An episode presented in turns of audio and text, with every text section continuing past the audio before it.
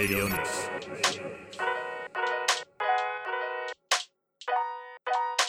レディオニュークス47回目石上野です。明けましておめでとうございます。あ一応ねこれ今お正月なんです。お正月？なのかな？5日目ぐらいなんですけども。あの僕はこれ正月2日なくて2日から仕事になっちゃってたのでであの年末に少し休んで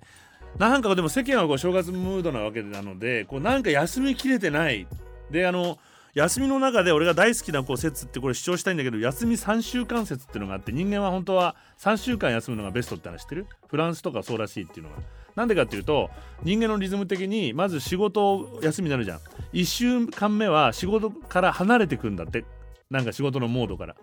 で2週目になると完全に休みモードになってリラックスする。で3週目に入ってくると退屈してくるんだって。働きたくなってきたところで仕事を始めるとすごく効率がいいと。このリズムが欲しいんだけど休みきれない時にもうみんな休みあったってこうなんかエンスト気味で仕事が始まっちゃってるのでもうダメです今日。なのでまあ今日はね世間が気になってること起きてることとかっていうのもちょっと俺個人的にねなことがちょっと多いと思うんだけどあの年末にそんな中こう靴を買ったんですよ。でもうね本当は買うつもりなくてお金もないし我慢したかったんだけど長年もうね10年ぐらいなんか頭の中にぼんやりとしたイメージがあって何かこれいいかなと思うんだけど何かを妥協しなきゃいけない時ってあるじゃん。でそうじゃないそうじゃないと思いながらやっとこれだっていうのにこう出ちゃったわけ。でしかもなんか安かったの。売れ残ってて。でサイズも俺のサイズしかないの。でいろいろアメリカの靴だからアメリカのサイズとか調べてもこの靴はあの大きめに作ったらワンサイズ下がいいよっていう風にこれ年取ると足って大きくなるんだってね。俺最近足が大きくなって、まあ、単に廊下であの土踏まずがあの伸びてきて アーチが伸びるから平扁平足になってからでかくなる。最近足がでかいのであれ大丈夫かなでワンサイズ下で大丈夫なのやっぱり。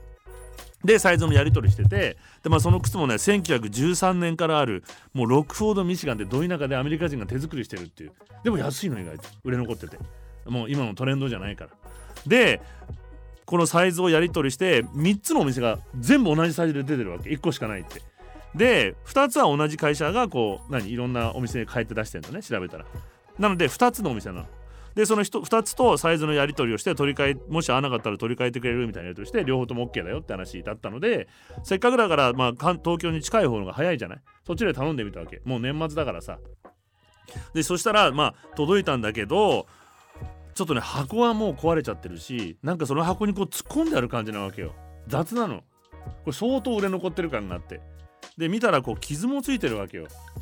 あれ？と思ってこうネットで見その見るとこれ輸入品な並行輸入品なので箱が壊れたりとか手作りなので傷がついてることがあるって書いてあるわけ。まあしょうがないかなと思ったけどせっかくまあ俺なりには気合が入ったその思いがあるので電話をしてみたらあそれじゃあちょっと写真を送ってみてくれと。で写真を送ったらちょっとこれはそのいわゆる手作りの味っていう範囲を超えてる傷なのであのこちらも対処しますって言ってくれてで調べたらもうやっぱり在庫がないと。フランチャイズあのチェーン店に電話してもね。なので返金しますって答えだったの。でもこれ返金してももうこれしかないわけじゃん。いやどうしようかな。こうなったら別に許せるかなと思ってあもう一件あったと。もう一件の方に問い合わせてみたの。こういうことなんだけど失礼しますけど。こういう状況なんでこれよりいいコンディションのものだったら買いたいからって言ったらまあこれやっぱ手作りなの手作りなのでいろいろま違いがあると思うんで何とも言えませんって返事だったの。これ返して新しくもう一回違う店から買っちゃって今より悪かったらどうしようと思うじゃん。こんな気に入ってんのに。うーんって悩んでたら次の日の朝になってピコーンってまたなんか返事が来て2件目の方から「ごめんなさいお問い合わせの靴が売り切れました」と。ん？と思ったら最初のお店から取り寄せまして取り寄せましたのでもしそれを見てもらってそっちのこっちの状態の方だったら取り替えますよと。どう？そういうことなのよ。最初のお店がもう一軒残ってるところににから買って取り寄せてもしよかったら取り替えますって写真を送ってきたわけ届いてから。素晴らしいこれ。対応じゃない？でも最近ねネットで買い物してあままあアマゾンでもへえと思うことがあったりしてでふと思うと昔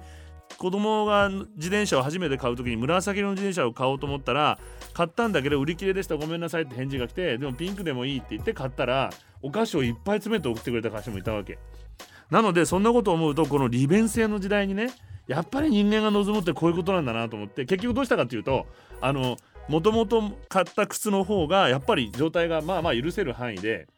で確かにどんどん愛着も湧いてこんなストーリーがあると余計愛着も湧いてきちゃってしかも壊れた箱を直しちゃったりなんかして俺。したら素晴らしい感じになってきてこれ絶対大事にしようって思いがね。だから人間っていうのは本当にこの物の価値とか利便性とかっていうよりも思いっていうかその人とのつながりとかこう何かこう相手が思ってくれた効率利便性を超えたところにやっぱりね人間の価値ってあるんだなと思った正月だった。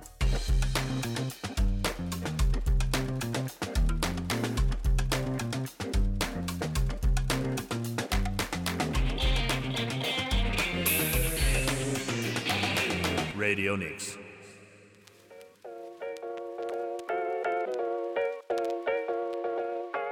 レディオニクスしかみがやってます47回目あの今キーボード話したんだけどこれ靴の箱の話でね靴の箱が捨てらんないんですよ。俺はなんか知んないけど靴がもうダメになっても箱だけ取ってるってことが結構あったりしてもう辛いのね。辛いんだけど捨てらんない。まあ世の中こういろんなことが。であの靴の話だとあその前にやっぱ地震がね思いのか。でこれはまたじっくり次回でもこ今日 今日はまだ話せないので気持ちが。あの俺が一番大きいのはやっぱりそのロサンゼルスでノースリッジ大地震というのにあってるんで本当にあの怖さね。夜明けがこんなに待ち遠しいことってあるんだっていう経験もあったりして、まあ、その話も今度していきたいと思うんですけど。で靴の話だとあのーさっきこうオンラインで靴を買ったわけじゃない？でサイズ交換ができたりとかその返品できたりっていうことを初めてやったね大成功した会社っていうのが実はあってこれザッポスっていう会社なんだよね。で、まあ、知ってる人も10年ぐらい前にすごい話題になったから知ってる人ビジネス界隈の人たちはすごく知っててこの番組を協力してくれてるスポンサーさんも2年もね教えてもらったんだけどでこのアマゾンが屈した史上最強の経営戦略って言われてる。アマゾンが屈したわけよ。でどういう会社かっていうと10年ぐらい前もうウォール・ストリート・ジャーナルとかビジネスウィークのビジネス誌がもうこぞって特集してアメリカの ABC、CBS の人気ニュース番組を取り上げられてアメリカ中の話題をさらった会社。でこのザッポスのビジネスモデルっていうのは靴のオンライン販売というまあ正直言ってパッとしたなんかこう新しいこうなんかなんだそのイノベーションでも何でもないわけよ。だけど靴を確かに最初に扱った会社ではあったのね。だけど売上もこう2008年から2010年ぐらいの間ほんの23年の間で10億ドルを超えたぐらい。でもそれでもすごいけどアメリカではそんな大企業ってグーグルとかなんとかっていうあの10年前のブワーッとこの上がってきたね。時に比べたらそんなでもないんだけども人々を仰天感動させてアメリカ中のビジネス界を根底から揺り動かしたって言われてる会社。でまずこのザップスという会社のはどういう会社かっていうとドットコム企業が全盛だった99年にサンフランシスコで生まれてである消費者のショッピング体験、まあ、買い物をして消費者が店から店を渡り歩いて欲しい靴が見つからない。まさに俺よ。なんかイメージあるんだけどいろんな店でイライラしてがっかりした経験は誰にでもあるでしょうと。でこの創立者のニック・スインマーンっていう人も同じ経験をしていてまあ、靴を探してサンフランシスコのショッピングモールを何時間も歩き回ったんだけどもある店では形はぴったりなのに色がないとか。他の店では欲しい色あっても納得いく形がないとか。もうすっかり歩き疲れてヘトヘトになって結局欲しい靴を手に入れることができないで帰った。で彼はふと思いついた。どの店に行っても思い通りの靴が見つからない。それが多くの人たちにとって共通の体験であったとしたらこれオンラインでやればいいんじゃないかと。で当時の靴のオンライン販売っていうのは誰誰の目から見ても不可能に近いと。でまずサイズがあるじゃんだって。で常識では考えれば分かることだけど靴を買う時ほとんどの人が試着してから買う。で歩いてみたりとかね。で服についても同じことを言えるけど靴の方が試着の試着の頻度は高いと。あとさらに似合うかどうかってこともあるしね。意外と思ってるのと履いてみると違うってことも。で人の足の形っていうのはまちまちで長さが同じでも足の幅幅が狭い人広い人がいてでサイズという数字だけを頼りに買えないからやっぱ試着しなきゃダメ。でこの靴のオンライン販売をビジネスとして成功させるためにはお客さんが常識として抱いている心理的なハードルをクリアする必要があってそこで送料も返品も無料。しかも返品は何回でも OK という型破りなサービスを作り出したと。でこのサービス今でこそ Amazon などがもう真似をして靴のネット販売の常識になってるけれども最初はこのザッポスという会社が始めたわけ。でこのトニー・シェイは普通の店に行くと店員さんが裏から次から次と靴を出してきてくれて例えば自分のサイズが8だと思っても念のために8と8ハーフ持ってきてとかっていうことやるじゃないですか。でこれを試着をしてどちらが自分の足に合う方を買って合わない方は戻してもらうその時に手数料を取る店なんかないのでじゃあネットでもそうしなきゃダメだと思ったんだってでこのザポス顧客重視のサービスポリシーというのを持っていてまあそんそんな風にねお客さんのためを思って。で例えば購入から365日の1年間の間であればいつでも靴を返品することができる。すごい。ただし屋外外歩いちゃダメだと。でハワイとかアラスカを除いてほとんどの顧客のもとに発注の翌日には届く。で昨日の夜9時45分にオーダーした靴が今日仕事から帰ってきたらもう届いてた。本当にびっくり。こんな魔法みたいなことがどうやってできるのかな。ネットでもお店でもこんなに素晴らしいサービスを受けたの初めてです。何か買いたい靴があったらまたきっと来るし家族にも友達にもザッポスから買うように勧めます。本当にありがとう。この口コミの力。ウェブ上には文字通り心打たれた客からのこんな書き込みがどんどん増えていってちなみにザッポスは翌日配達サービスを謳ってはいないの。努力をしてるわけ。通常アメリカであれば5日から7日の間に配達を約束しているスタンダードサービスっていうのは無料で行ってるんだけども努力をしてほとんど翌日届くようにしていると。で特にリピーターの場合は可能な限り早くしてあげると。で思いでやってるわけ。決まりじゃなくてね。でこれはサプライズアップグレードっていうふうに読んでると。びっくりさせてあげるお客さんを。でちなみに他のネットサービスは、まあ、日本でもそうだけど翌日配達サービスには20ドル近くの料金を徴収するとこもあると。まあ、20ドルまでいかなくても日本もそうじゃない？次の日サービスっていうのはエクスプレスみたいなね。これをやらない。気持ちで早く届けたい。でもう一つザップスが他のネット会社と違うのは電話やチャットサービス。電話やチャット、E メールで顧客からのオーダーや質問リクエストを受け付ける。コンタクトセンターの存在を前面に押し出してる。普通隠すんだよね。最後の方に出てくるじゃんでザップスは従来のコールセンターを電話コールだけにとどまらない対応を行う部署としてコンタクトセンターカスタマーロイヤリティチームというふうに名付けて一番大事にしてるただのコンタクトセンターじゃなくて。ロイヤリティだからこの何？忠誠心だからね日本人の好きな。ご存知のようにアマゾンをはじめする普通の会社はコンタクトセンターの電話番号をわざと見にくいところに隠しているところが多いと。それを見えやすいところに一番前に出してどのページでも上の方にデカデカとフリーダイヤルの番号が書いてある。ここからお客さんと話したいとザッポスが思ってるっていうことを伝えるとしっかり。もう電話で話させてくれると思うじゃんあれめんどくせえから。その上ザッポスのコールセンターは年中無休24時間です。ケンタッキーのにある物流センターも同様で24時間休みなく稼働してる。大体ネットショッピング夜中やっちゃったりするからね。ね。ちょっと朦朧としてるうちに。でこの99年の創立から年間平均約100%を優に超える勢いで成長を遂げている。けれども黒字になったのは創業から7年後のこと。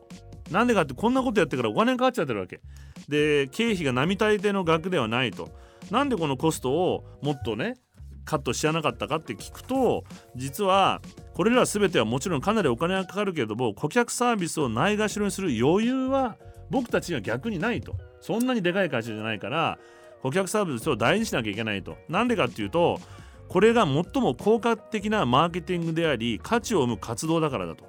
顧客の期待を超えるサービスを提供できれば満足した顧客は必ずまた戻ってくる。これがロイヤリティね。で顧客に感動や驚きをもたらすことができれば顧客は知人や友人にその体験を話す。それはリピーターを生み口コミを通して試しに買ってみようというお試し客を生むと。でそのお試しの人もよかったらまたハマるわけじゃない。ザッポスの成長の種はリピートの顧客であり口コミなんだと。実際リピート顧客率なんと 75%1 日にザッポスに入ってくるオーダー75%がリピート客によるものだということ。ほとんどがリピート客。でまたマーケティングの教科書にはよくリピート客は頻繁により高額な買い物をするとあるけれどもザッポスのデータもそれを示していてリピート客は年に2.5回以上ザッポスで買い物をし1回あたりでは初回顧客の1.3倍近い金額で購入する。ザッポスでは初回客の43%が友人に知人に勧められてザッポスにやってきてる。ちなみに44%がキーワード広告やアフィリエイトサイトなどということでインターネットを通じてでテレビや印刷媒体など従来型広告から客は残り13%ほんの一部に過ぎないと。なので普通の会社ならテレビなどマスメディアに広告にお金をいっぱい使うところザッポスはこの方法を選ばず代わりにサービスに投資していると。で口コミで広がってる。だから正直正直商売です本当に。うちが他社と違うところはいろいろあるけど中でも一番驚いたのは処理時間を測らないことねといううにそのコールセンターで働いている女性はいます。処理時間というのは1人がなお客さんを対応するのにどのぐらいの時間かかけてるかと。でこれで効率が出ちゃうわけじゃない。であんまりかけるなっていうふうに教わるわけだよね。早く処理する。だけどここは実は何時間かけてもいいの。でだからもう人間的付き合いができちゃうわけ。で今まで記録に残ってる、えー、史上最高記録。7時間36分。これは2010年10月の時点だそうです。もしかしたらもうまだ伸びてるかもしれないんだけどもマニュアルもないと。だから人間的にどう会話をして付き合っていくかということでまあ例えばねいろんな例があるんだけどこれまずあるお客さんがラスベガスに旅行中でマンダレーベイホテルに泊まってた。お気に入りの靴を家に忘れてきてしまったこのお客さん。同じ靴を探してザッポスに電話をした。出かけた先でカジノで履きたいわけよ。というのはそもそもえこの靴はこのザッポスから購入したものだったから。また同じの買えばいいやと。ですが残念なことにこの靴の在庫を切らしてたザッポスが。落胆するお客さんに待ってもらい電話での対応に当たっていたコンタクトセンターの社員は最寄りの靴屋に片っ端から連絡をし顧客が探しているのと同じ靴を探し当ててそればかりではなくその靴屋に自ら出向いて靴を購入し顧客が滞在しているホテルまで届けてあげた。こんなことやっていいんです。褒められるのこういうことすると。海外に住むあるお客さんはたまたま仕事でアメリカに来た際滞在中にザッポスで靴をオーダーしました。あこれはよくある。帰国予定日までにホテルに届けてもらうつもりで発注したんですが予定までに靴が届かなかった。でこのお客さん靴を受け取るために滞在をなんと1日延期することになった。ザッポスではお詫びの印にオーダーした靴を無料で申請したのに加えて飛行機の変更にかかった費用を支払い将来の購入に使えるクーポンまで。プレゼント。これ絶対もうファンになるよね。ある日一人のコンタクトセンター社員が顧客から電話を受けていました。顧客はある靴について対応に当たった社員に根掘り葉掘り詳細な質問をしていましたがその靴は岸くも対応中の社員が自社で注文してその日に受け取ったばかりの靴だった。社員は顧客に電話を保留していいかどうかを聞いてから自分の車に行きその靴を取ってきてそして靴を自分で履いてみてから顧客の詳細な質問に親切に答えてあげたこともあった何がお客さんをワオワワオあっとこう言わせるか驚かせたり歓喜させたりするかは人それぞれ違うだからこそ社員がお客さん一人一人の人間一人一人一人の人間として本当によく理解することが大事。そのお客さんがどんな人でどんな問題を抱えているのか何をしてあげたら期待を超えることになるのかそういったことを理解することがとても重要ということでこれね一番最初話題になったらちょっと長いけどちなみにザッポスではそのザッポスに電話して靴がない場合は他のサイトまで全部紹介してくれるの。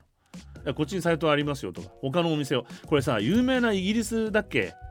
リッツ・カールトン？どっかのホテルがそうだっていうね。ホテルにあのコンシェルジュに行って予約を取ったけどないって言われた時は近くのホテルを全部紹介してくれるとコンシェルジュが。で本当のいいサービスってこういうこと。したら絶対今度からここに行けば大丈夫って思うじゃん。でちなみに一番有名になった話は2007年7月7日ある人気女性ブロガーによって書かれた話。これブログからブログメールからメールと語り継げてあっという間に広がった話題です。病気のお母さんのためにこの女の人ザッポスから複数の靴を、まあ、元気づけようと思って購入しました。しかし間もなく病状が悪化して母親亡くなっちゃう。亡くなった後もろもろの片付けにも忙殺されてるうちにザポスから購入した靴の具合を尋ねるイメールが舞い込んできた。これも珍しいよね。どうですか？っていう風に。で昇進の女性はやっとの思いでザッポスに返事をします。病気の母親のために靴を購入したが母親は死んでしまったこと。亡くなる前後のごたごたで靴を返品ししそね返品し損ねてしまったこと。そして必ず返品するのでちょっと待ってもらいたいということを書いた。そうしたら直ちにザポスから届いた返信は集配のえっと宅配の集荷サービスを手配するからご心配なくと。というものだった。ザッポスの正規のポリシーでは返品する際は料金は無料でも自分が荷物を持って送んなきゃいけないことになってます。だけどそのポリシーを曲げて自宅に集荷するようにしてくれてしてくれたということで嬉しかった。でこの企業らしからぬ心のこもった対応に女性このブロガーの人は驚いたんだけどもそして感謝したんだけどもそれだけじゃなくてえ翌日女性の玄関先に届けられたのは色も色も鮮やかなお悔やみの花束だった。添えられてたメッセージカードの封を開けてみるとそれはザッポスからのもの。感極まってどっと涙がこぼれた。人の親切には元から弱い私だけど今まで人様からしてもらったことの中でこれ以上に心を打たれたことを思い出せません。もしネットで靴を買うんだったらザッポスから買うことをお勧めします。こんなこと書いちゃうわけですよ。でこれ意外とさ他人からしてもらった親切っていうのはもちろん知ってる人からしてもらっただけじゃなくて全くのストレンジャーだからこそさらにここまで思ってくれるんだと思いが通じることってあるわけじゃない。でこれやっぱりサービスポリシーではなくて当然ねコンタクトセンターのスタッフが肉親をなくした人の悲しみを少しでも癒してあげたいという人間的な気持ちに突き動かされてやったことだということでで、まあ、顧客に触れる個々のスタッフがあくまで一人の人間として一人一人の顧客と向き合い相手の人や状況によってサービスの形は違うことになるが結果として生まれるのは社員にとっても顧客にとっても忘れがたい体験だということでこうした感動秘話が生まれでこれを証明するようにザッポスは過去5年間スタートしてからの売り上げで1300%の成長したわけ。でリピート顧客率はさっき言った75%創業10年足らずで年商10億ドル突破っていう成果を上げてこれはサービスは売り物じゃないんだとあのじゃあサービスはおまけじゃなくて売り物なんだと彼らは言ってるの靴を売ってるんじゃなくてサービスを売ってる会社ですと。というふうに言っていてまあなのでこんな会社なのでアマゾンが実は脅威を感じてこれにはかなわねえんじゃないかと。当時アマゾンがすでによっぽど大きいんだよ。だけどアマゾンが買収したわけ。なんでかっていうとここから学びたかったと。ザッポスからね。なので今はアマゾン傘下になってるんだけど相変わらずこういうビジネスを続けていて、まあ、こういう回転になってるので結局まあお客さんは最初は買うのはザッポスから買おうかなってなるのがだんだんとザッポスで買うものはないかなっていう検索を始めたりするようになるしそして従業員の方はもうこんな体験があるので仕事が楽しくなっていて月曜日が来るのが楽しみになるとで自分から何かをしたいって能動的になっていくというふうにどんどんいい回転が回ってるみたいです。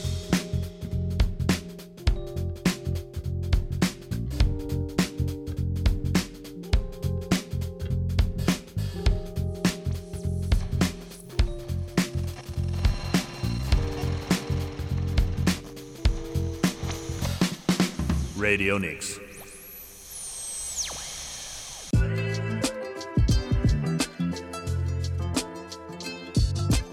レディオニクス石上がやっております。いやこの話でね実は知り合いの会社の社長さんがコールセンター持ってるんだけどこれもう最近みんな LINE でやってるからうちも LINE にしようかなってそっちの方がみんな使いやすいのかな絶対ダメって言ったの。やっぱこれもあるしそこのコールセンターの人たちの対応をしてたので会社で聞いてたので素晴らしかったのよ。で絶対これ生の電話の方がいいよっていう風に勝手に言わせてもらったんだけどね。であの何の話をしてもしたい話いっぱいあるんだけど。でこれ例えばねさっきの話人間というのは実はまあその便利便性とか効率性だけを求めてるわけじゃなくて不便でも手がかかる方でもまあそっちの安心が欲しかったりいい買い物したって思いをしたかったりするわけじゃないサービスっていうものは。でこれもさっき言ったザップスのあり方っていうのはこれビジネス界ではこれサービスプロフィットチェーンとか、まあ、日本ではバリュープロフィットチェーンって言われてるもうこう手法というかあるんだよね。でこれ簡単に言うと従業員満足顧客満足企業収益の3つがいい循環を作ることを示してる。さっき言ったように、まあ、働いてる人もお客さんもで収益も上がっていくシステム。で従業員満足が従業員の生産性を高めると前向きになっていくからね。もう命令しなくても自分たちからやるわけ。で顧客満足が向上してそして顧客満足が企業収益や事業成長を促進する。で事業成長がまた従業員に還元されるという給料も上がっていく。っていういい循環サイクル。だからこれ今日本社会が全部できてないことなわけよ。でしょ？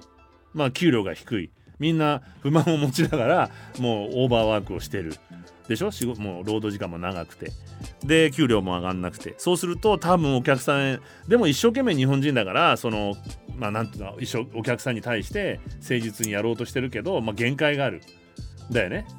まあ、結局彼らの両親に任せちゃってるわけじゃない従業員の。だけどそういうとこばっかじゃないのでやっぱりサービスも低下してる全体的に。っ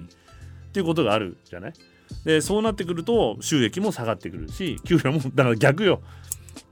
でまあ、なのでこの今サービスプロフィットチェーンというのはすごい大事なんだけど接客業など顧客接点が重要となるビジネスモデルにおいては非常に重要視される考え方。で企業が従業員を大切にすることで従業員のサービスの品質が向上してその結果顧客の満足度そして企業の収益の向上になると。これ1994年ハーバード大学のヘスケット教授とサッサー教授らの論考で発表されていてプッティングサービスプロフィットチェーンオブワークというふうにねいうふうに言われ言われていてあの、まあ、例えばディズニーランドなんていうのはそこに近いんじゃないかと。ね。でディズニーランドってこれ実はアメリカ人の僕の友達ディズニーランドを作ってる友達と話したことがあって当時ね香港かのがディズニーランドあるでしょ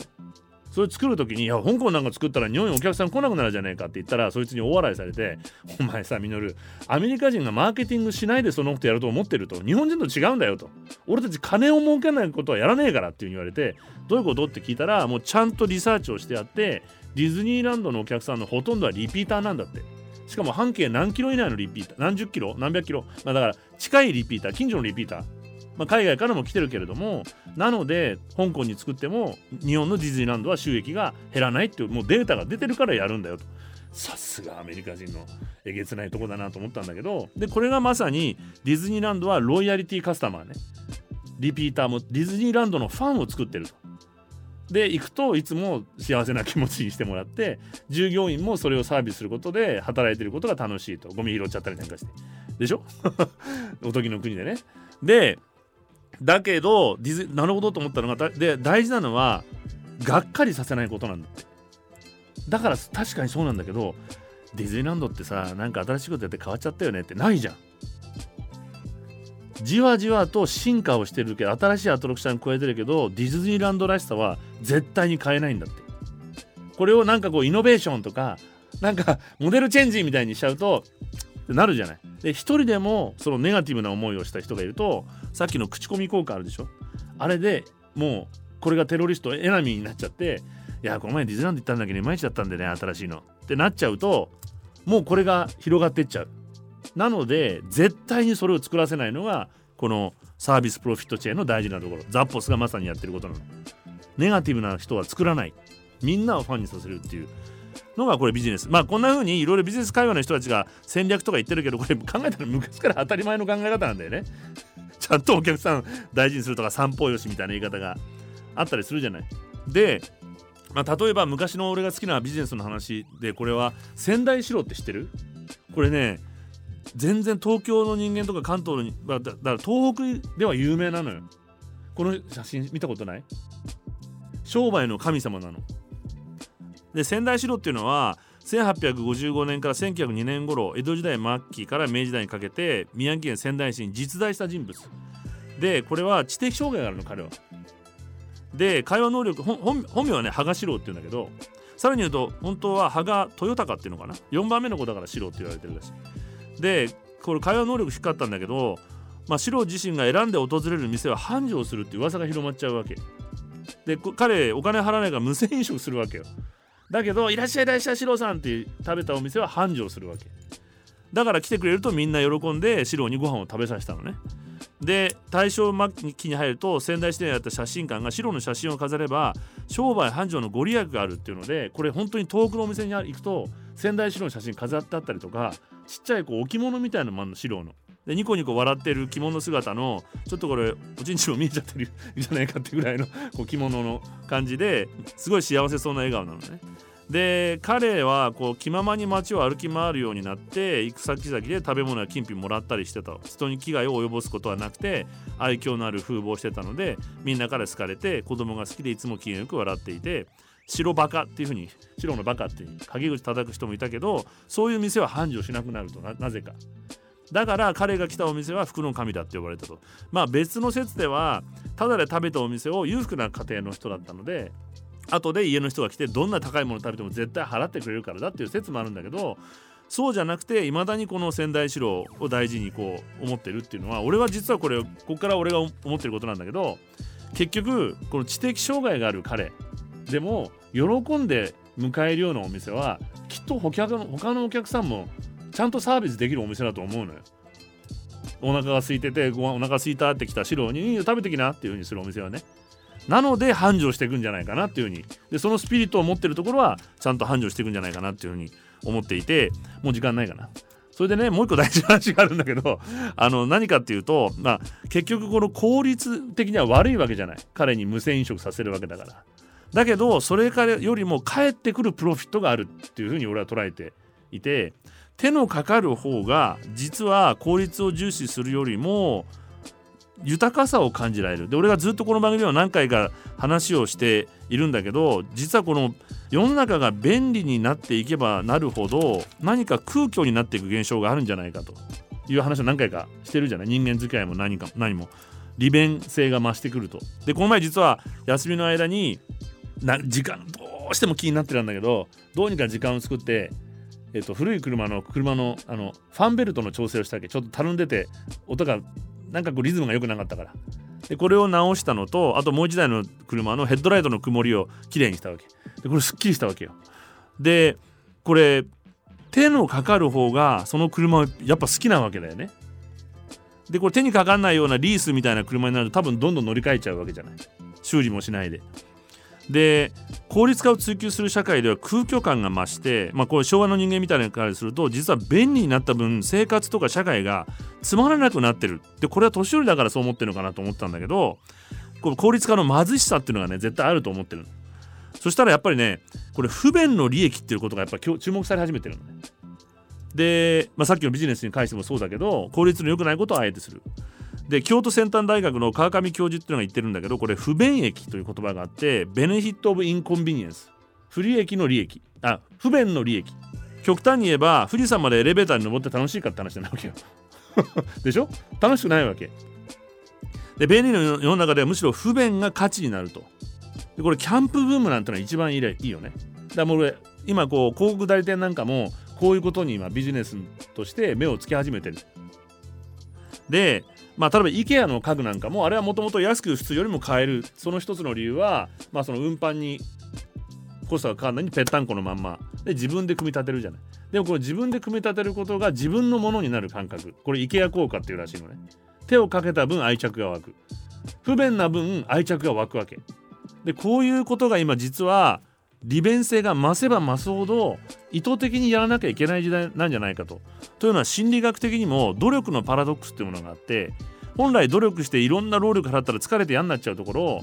努力した方が逆に幸福感が増すと恋愛ドラマなんて大体そうなわけだよね。ね自分がかけたコストね努力時間金精神のコストが大きい方が幸福感が高いわけこれは逆に働くとギャンブルにはまっちゃうんだけどねどんどんコストかけて今一発くんじゃねえかって待ってると余計ねまずくなるんだけどでも逆の捉え方をすると本当にちゃんとたどり着くところがある時は旅なんかもそうじゃない。ツアーでパーッと一番いいとこだけ回ってくるよりも自分でこう地図を見て見つけたってここ好きにいたっていうところがずっと記憶に残ったりすると思うし。まあ、例えばさっき言った登山なんてのは非常に分かりやすい、まあ、人間関係ももしかしたら同じかもしれない。だから出会い系アプリなんてのは非常に効率だけど効率的だけどそのうまくいかない恋愛の楽しさみたいなモヤモヤみたいなものはないかもしれない便利にすることがサービスと限らなくて逆にお客さんとか消費者が豊かな体験を意図的にこう作っていく時代じゃないかなというふうにも思ってます。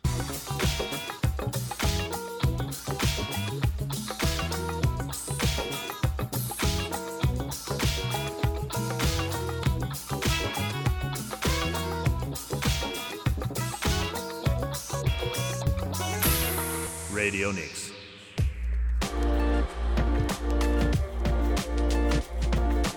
レディオニクス47回目やっております。まあだから人間この効率至上主義みたいな前もほらタイパなんて貧乏くせえって言ったけど ねけ時間をケチるなんて一番貧乏くさいじゃん。いかに無駄にして人生をさ前言ったっけこの映画の話。言ったね。そのイタリアのマカロニって映画でね。時間を無駄にするってのはなんて美しいことなんだってセリフが大好きなんだけどまぶたが赤くなっていくのを待ってるっていうね。いやこれこそ生きてるって感じじゃないですか。ねえ。タイパで急いで気が付いたら死んじゃうからね。あもう終わってた人生みたいなケチってケチっていたら。であのー、実はこれもう一個ねこう怒ってることがあってこれもう言っとかなきゃいけないのでなるべく早く話の本題入りたいんだけどっていうのは年末にこう娘が泊まりに来ててで「パパ映画見に行ったんだよ」とか「何見に行ったの?」と「なんかさ戦争の映画」って言って俺ねもしかしたらと思ったのよ。もうテレビのコマーシャル見た時点でまたこんなクッソみたいな映画作りやがってと思ってさ。であの特攻隊の映画があるじゃん。特攻隊の映画やってんだよ。また。まただよ。あの可愛い女の子出るの。あの女の子はいいんだけど。またこんな可愛い子出しやがってと思って。でまあその特攻隊の映画見に行ってみんなさうちの娘面白かったのがみんなさ映画始まったらなんかみんな鼻すすってる音がしちゃってさ面白かったっってそっちに受けてなんだけどでもさ自分もねちょっと泣いちゃったってのを聞いて泣いちゃったらダメだよって ダメだあんな映画で泣いちゃうっていう風に見てないんだけど言ったんだけどでこの映画を本当にまたかもうネタねえのかよと思うじゃん。なんか特攻隊見てじんとすりゃいいんだろみたいなさなんとかのゼロって映画もあったじゃん前。でねもういつまでこう美化してんだよと思うわけ。もうもうしみったれてやがんなと思ってさ。であのー、まあ、またこういうとさ守りたいもののために命を懸けた若者がとかさあのこの彼らのおかげで今の日本があるみたいなことを言ってくるわけですよ。安っぽいこと言いやがってさ。そんな安っぽいもんじゃねえバカ野郎。センチメンタルにぐじぐじぐじぐじ言いやがってさ。大っ嫌い俺も。メソメソすんじゃねえよいい男が。いや女の人も。ジェンダー問題もあるから。メソメソすんなっつの。でね、まあ、何を言いたいかというとまあ、あとおじさんもさ自分のアイデンティティを築けないようなやつがね日本人としての。まあこういうとこにアイデンティティをさこう投下してそのこの前あれと一緒だよ。なんだっけ？麻生と麻生と同じでなんかこういうことにこう自分のアイデンティティをその移してねなんか勇敢な気持ちになって俺は日本人だなんて思ってる情けないおじさんたちもいるわけよ。でそういうのがまたこう若い人たちにこう伝えようなんてこう思ったりとかしてんのももう全然みっともないと思うわけ。でそのもう一回冷静にねこの現在の視点で見れば例えばねアメリカ人が今原爆というのはこれ非人道的ジェノサイドだと一般市民に攻撃をしていてねやるべきことじゃないっていうふうにまあ今のイスラエルもそうだけどねもう人間の人権問題としてやっちゃいけないことだってアメリカ人もそのナショナリズムを超えて人間としてやっちゃいけないことって認識が広まってきてるわけ。でこう今の視点で見ると時代がどうだったとかこうだったらどうでもいいのそんなことは。でねあの今の視点で見ればこの特攻っていうのは政治指導者の失策の結果でしかないわけですよ。で国民の命を守るべき国家っていうのは国民の命を守るのが仕事だからね権利を。そのために国家があるわけだからさ。でそれがねまあ、命を利用する国民の命を利用するって国民に犠牲を強いたという時点で国が政策を間違ってるわけ。インボイスとかね。あの税金が上がるとかね。そそんな安っぽい話でもないわけよ。命取られちゃうんだから。大失敗なわけ。政治家がやった。でその責任をごまかしちゃいけないわけですよ。でねこういう話をすると英霊か英霊英霊だと。それあるいはじゃあ無駄死だっていうのかみたいな理論なんだけどそんなんでもないわけ。彼らは被害者なわけですよ。国策の失敗の。戦争に負けてんだから。失敗して。でしかも捨てられちゃったわけ命をね。だからその何無駄死にかどうか英霊なのかどうかって理論でもないって話。まあ実際指導者たちは当然神風なんていうさ、まあ、ストーリーは信じてるわけではなくて若い人たちを捨て駒にして時間稼ぎに使ってたわけだよね。まあその戦略として。で指導者たちだけじゃなくてこれ周囲の大人たちもかわいそうにって内心で思いながら見殺しにしたわけですよ。声上げることなく。見殺しにしたんじゃん自分より。年下の人たちを。でだからそのために美化したわけだよね。よってその罪悪感を晴らしていったわけだよ。でみんな語らないと。でこんな若者たちがいたみたいな。食ったらねクソみたいな映画作るわけで今でも。しかも恋愛映画だからね。でまあそんなで実はねこれ彼らのためにこうなもう泣いたり感謝する場合じゃないわけですよ。っていうのはこう美化するで本当はこれ醜悪なものなわけ。醜いものなわけ。少年兵だからほぼね18歳17歳の子もいたわけだからさ。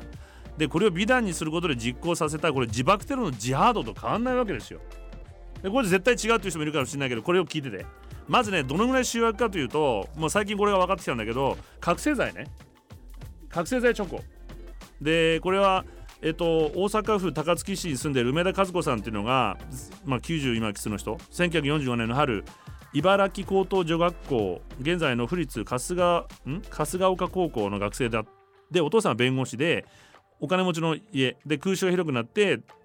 おばあちゃんと高槻に疎開してるんだって。で兵隊さんに送るチョコを包む仕事と言われてプレハブ工場に連れて行かれたと。でそのチョコを一口食べたらカーッと体が熱くなった。でこの茨城市にあったゴルフ場は陸軍の食料補給機関になっていて備蓄用の食料が保管されてここから戦地に運ばれていって市内の山間部に海軍関連の倉庫として建設された地下トンネルにも特攻隊が出撃前に食べるための覚醒覚醒剤のチョコこれチューブ型が保管されていたと。でこの食料補給機関の師匠が置かれていて高校にはね彼女の言ってた校舎も軍事工場で彼女はそのプレハブ小屋で働いて放送作業をしながら勤労士の女学生らを監督する任務に就かされていたんだって。で彼女たちは15センチほどの棒状のチョコバーをクラフト紙で包んだチョコ。でこれ菊の御紋が押してあると。で最初の日にこの梅田さん上級生らに校舎の屋上に呼びさ呼び出された。当時からやってたんだよお前ちょっと来いよっつって。でこれを食べろって言われてで食べたらその体がカーッと熱くなった。戦時中食べられなかったからチョコだと思って食べたら。あれなんかおかしいと思ったんだけども上級生が特攻隊が最後に食べるもので何か入ってるみたいだと。食べたからにはお前も同罪だから先生には絶対言うなっていうふうに。みんな分かってたわけ。で50年前の日本が作ったこの機能性食品って言われてたのね。で陸軍航空技術研究所東京の立川市の研究員として戦時中航空隊のこの何ていうの持っていくつ何港っていうのこれ。持っていく食料品に食料品開発に従事していた岩岩住さんっていうのかな？庄司さんが93年に、え、本にまとめてます。ヒロポン入りチョコの話っていうのをちゃんと本に書いてます。43年頃ナチスドイツ空軍がヒロポン入りチョコを製造し飛行士に食べさせた効果が上がっていると報告があって上官である川崎四郎大佐からすぐ作って補給したいと命令され棒状のヒロポンチョコを作って配ったと。これ証拠もある。実際そういうことをやった人もいる。でかつてえ他の本に書いてあるんだけども荒井君、え、君夫っていう人が書いてある、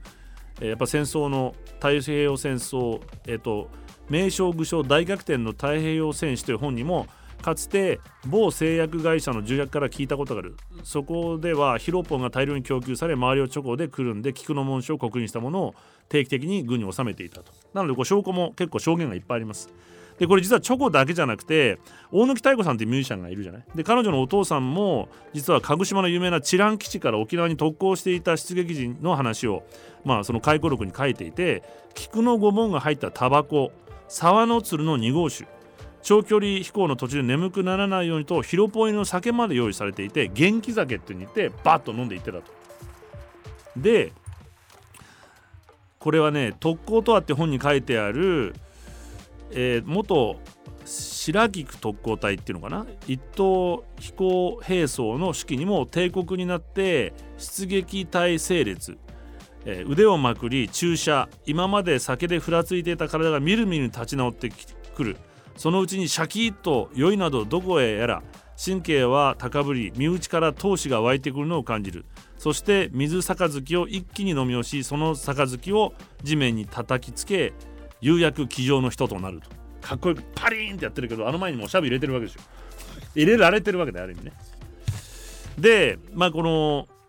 他にもねえっと証言が残っていてこれは神原博さんって99歳の人。1945年やっぱり特攻隊員が飛び立つ鹿児島の海軍基地の軍医さんでした。そこで出撃前の特攻隊員に覚醒剤を注射していましたというふうに証言してます。はじめヒロポンとは知らなかったと。出撃出発前に筋肉注射しろと上官の命令で300人の特攻隊員に注射したと。眠らないようにするためだよと言われ、まあ、ヒロポン当時ね合法でもあったので。で本当にヒロポン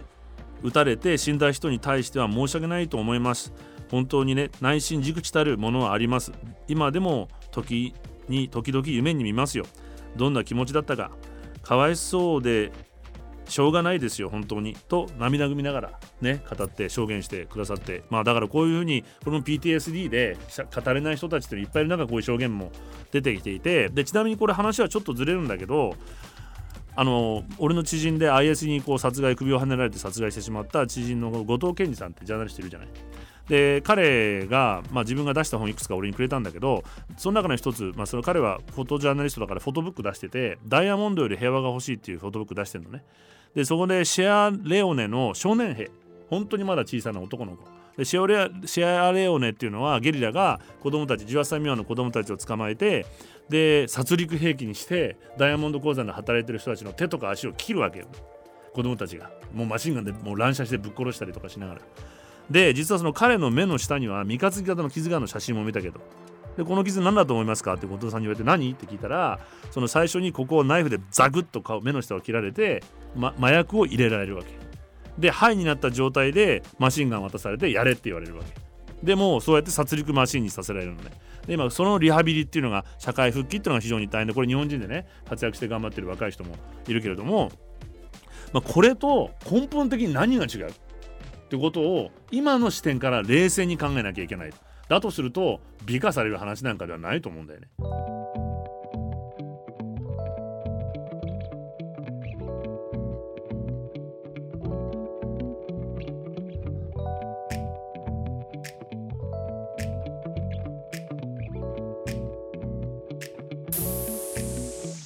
Radio Nix.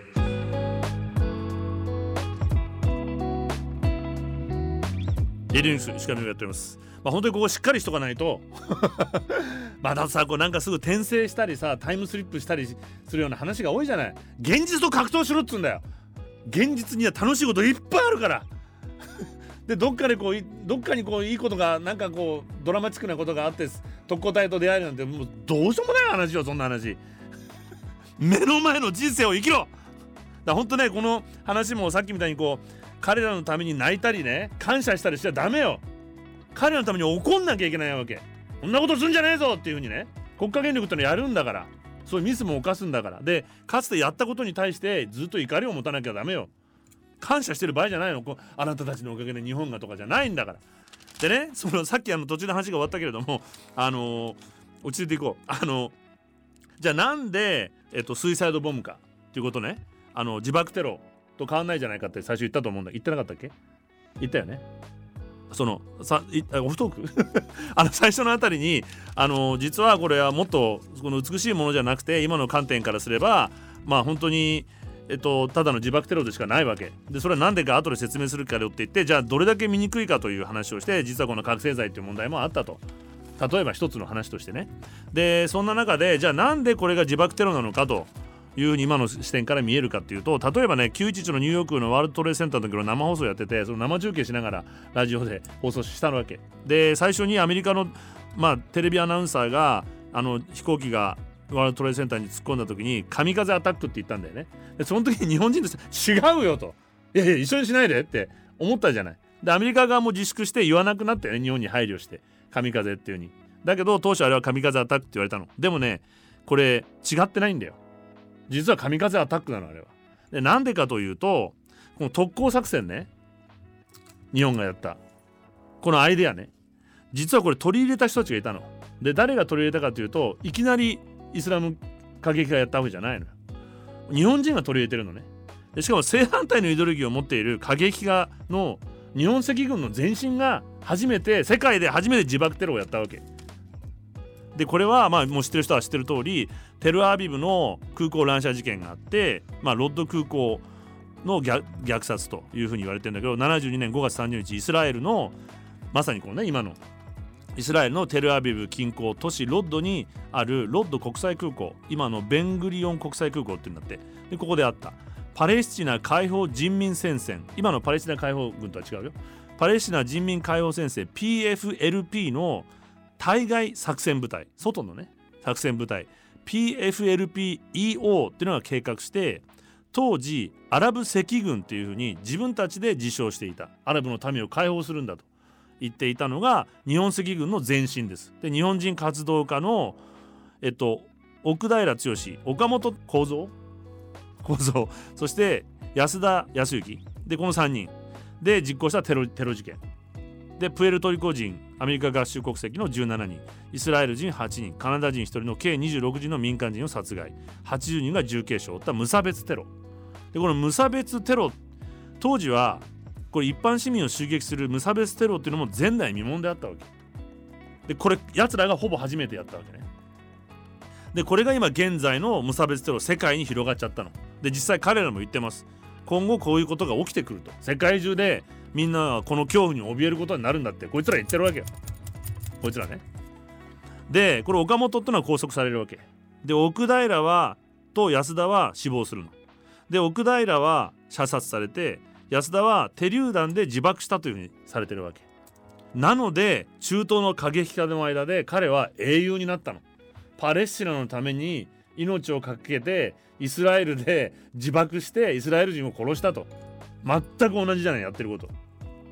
で英雄になって本来イスラム教ではね自殺は罪なんですよ。これキリストも教もそうだけど。だけどジハードね聖戦という勝手な、まあ、神のために、えーと、死ねばあ、まあまあ、その聖戦のために死ねば神に召されるという勝手なこうストーリーを作ってったわけだよね。何？でそのジハードっていうのはね聖戦っていうのはもともとまあ概念としてあったらしくて俺が知ってる限りではそれは実際どういうものだったかというと自分の心の中にあるまあそのみまあ横島なよろしくない心 すごい欲があったりするわけでもっと食いてえとか綺麗な女の人欲しいとかさ金持ちになりてえとかそういうものに対する聖なる戦いを内なる戦いなわけ本来ジハードっていうのはね。で人間性を高めていく。でこれまあ、何時殺すなかれっていうのが全宗教の基本だというふうに言われてるのでこれキリスト教でも。まあ殺しちゃいけないわけ本来は。で自殺もいけないわけ。だけどここで初めてイスラム過激派が自爆テロってことを学んじゃったわけ。なので911は神風アタックなんですよ。まさに。日本人が毎回言ってる命を軽視する癖があってねすぐ死んじゃうわけですよ。でなんかこうかっこいいことのためには命を捧げることがいいことだって言っていまだに若い女の子が映画見て泣いちゃったりしてるわけですよ。でこんな文化が実は今今まさに中東で起きてることの加担してるっていうことをこれね関係なくはないわけ。だからいかに人間の思想っていうのはね危ないものであったり大事なものであったりするかってことなの。何を考えたり何を美しいと思ったり何が素敵だと思ったり。だからねあんなバカな映画を作るようなねやつらも少し考えた方がいいよ。物事をよく勉強して。物事を勉強してから何をどうして何を伝えればいいのかってことをね安っぽいな 本当に。でハマスが今ねこう俺最近このそのイスラエルが本当にもうもともとのネタニヤフ政権というのは極右でとんでもない政権もうあれが再選された時から許せないと思ってたんだけど危険だと思ってたんだけど実際今も、まあ、ジェノサイドをやってるわけでね大量虐殺を。だけどもじゃあなぜハマスが絶対勝てないと分かっててもあえて攻撃したかと絶対勝てないに決まってるわけ分かってるわけじゃん。でこれうちの兄貴と話してなるほどと思ったんだけどうちの兄貴頭いいので あのお正月にちょっとあってねでね結局じゃあなぜやったかというと自らパレスチナの自治区の民を犠牲にしてでもまだ粘ってるわけじゃん。どんどん3万人近く死んででも。だけど世界中今どうなってる？世界中アメリカまで含めて今反イスラエルになってるわけだよね。これさ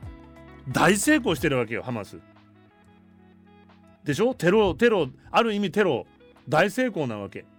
みんな世界中がもういい加減にしろイスラエルと。でこれ今までの第二次大戦からずっとついてきたイスラエルの民はまあ抑圧されていて、まあ、その行き場がない中仕方がないと。彼らを守ってあげなきゃ応援してあげなきゃいけないっていうようなロジックは完全にここで壊れたわけじゃない。彼らが何を言うと大量虐殺者にもなってるわけだよねイスラエルっていう国は。まあその先進国なまともなアイデアの国の中ではね今の概念で見ればジェノサイドなわけだから原爆もそうだしね、そしてあの特攻隊もそうだし。でなのでこれはね今回やってることは広い意味の自爆テロと同じなわけよ。自らの民を犠牲にしてまでももっと反イスラエル感情を煽っていくテロ行為なわけ。だこんなものに涙してね恋愛ストーリーにして守るための守るもののために彼らも守るためのものに命を犠牲にしてるわけよ。ハマスも。これねこんなバカなことやってる場合ではねないいい加減目を覚ませなきゃいけません。正月早々。Radio News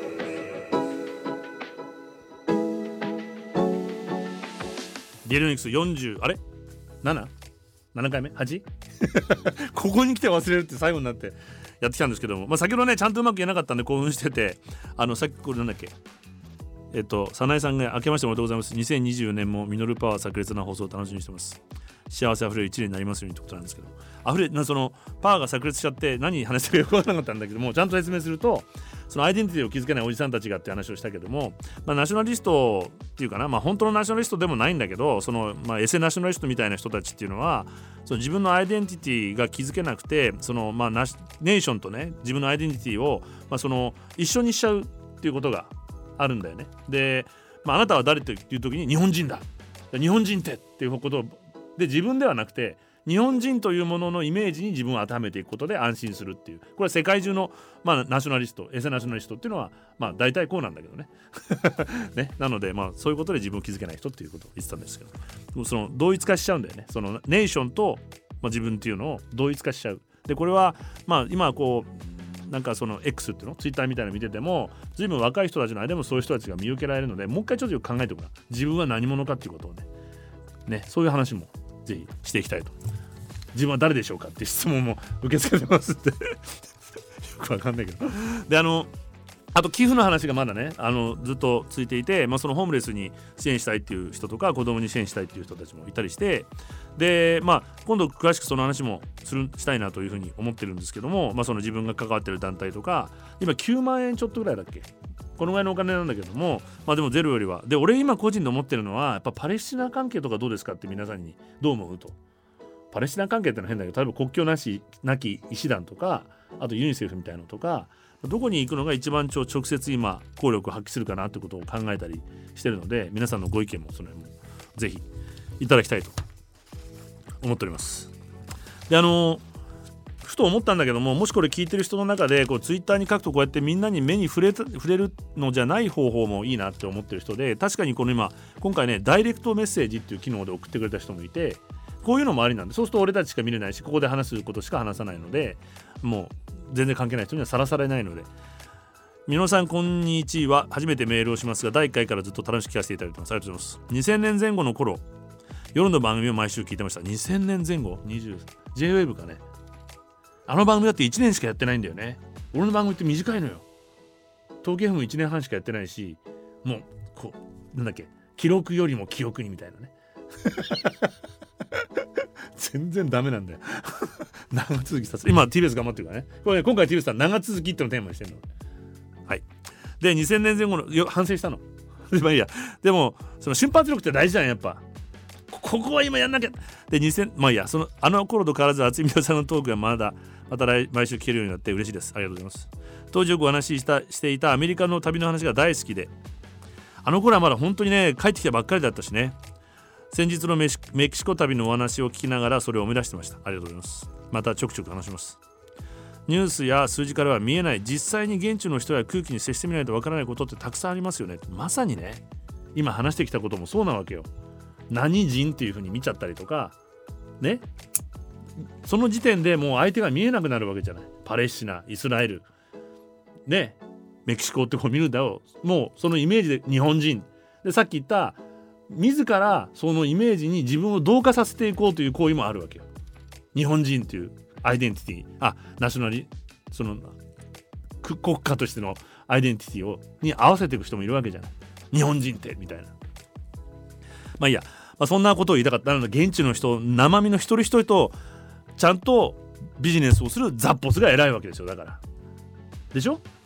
彼らはザッポスの社員としてじゃなくて一人の人間として一人の顧客と向き合ってるわけ。なので大大成長する。だから今世界もビジネスだけじゃなくてこういうふうに今していかなきゃいけないと思うんだけどまあいいや。だからそれが本当のさこの今グローバル化のいいところなはずなわけじゃない。世界中の人と話せるんだから今。そういうそのインフラは整ってるわけだからさ。で番組でかかる音楽も毎回楽しみにしてます。2023年はウォーレン・ジヴォンの Keep Me In Your Heart これ一番好きな曲になりました。でこの前最後にエディ・リーダーの Wings on My Heels かけてくれましたよね。以前のラジオ番組でも最後によく流れていたなと思い出しました。私この曲でエディのファンになったんですよ。夏にフェアグランドアトラクションとして来日されますね。そうなんだよね。ちゃんと結成してソロで来ることはあったけど前は。とても楽しみです。いろいろ懐かしくて取り留めのない文章になってしまいました。これからもみのるさんの新たな気になることを楽しみにしてます。2004年も良い1年になりますようにということで、まあね、もう正月早々大変だからさ、良い1年になりますようにとは思うけど、しなきゃ無理くりこうしていかないとしてしてくれないかなと思ってもならないわけですよ。で、なんだっけ、そのね、あの例えばウォーレンジ・ボーンとか、そのエディ・リーダーの話、エディ・リーダーってこの前話したっけ？話したよね。歌ってくれた話したっけ？彼女の俺の当時のオーストラリアの彼女の話をしてもしかしたらもう一回になるかもしれないけどエディ・リーダーにはインタビューさせてもらったの俺。でエディ・リーダーのライブにまさに行った後にエディ・リーダーっていうのは不思議な人でライブは素晴らしかったんだけど自分の曲を歌ってると途中から違う曲を勝手に歌い出すわけ。例えば、まあ、エルビスの曲だったりとか、まあ、スタンダードの曲を。で確かにもともとの彼女の曲とスーッと溶け込むように入ってくるのね。あれはなぜ？って聞いたら曲が頭に浮かんできちゃうんだって。でこうノックしてくると歌ってっていう。それで歌っちゃうのよねと。でそれが素晴らしかったの。でなぜで帰り道なんかしないラジオつけたらエルビスの曲がいっぱいかかってて俺は帰り道エルビスの曲をなんか大声で歌いながら帰ったんだよねって言ったら彼女はすごい喜んでくれてそういうことなのよと。一緒になぜか歌いたくなる。どこかにあるそのものを捕まえるんだって。でこれねキース・リチャーズも似たようなこと言っててもうロックンロールというのはキース・リチャーズの場合ね。ロックンロールだから。ロックンロールというのはもう何百年ももうずっと前から実はあるんだと。でもうなんだっけチャック・ベリーの頃からもっと前から。で彼らはその受信体でしかないんだって。受けるレシーバーでしかロックンロールの何かをバッと捕まえて、まあ、キース・リチャーズが最近話題になってる。改めて聞くと彼は素晴らしいリフをいっぱい作ってるわけでね。彼しか出せない曲ローリング・ストーズの曲の始まりの。ああいうのはもともとあるものを捕まえてるだけなんだって。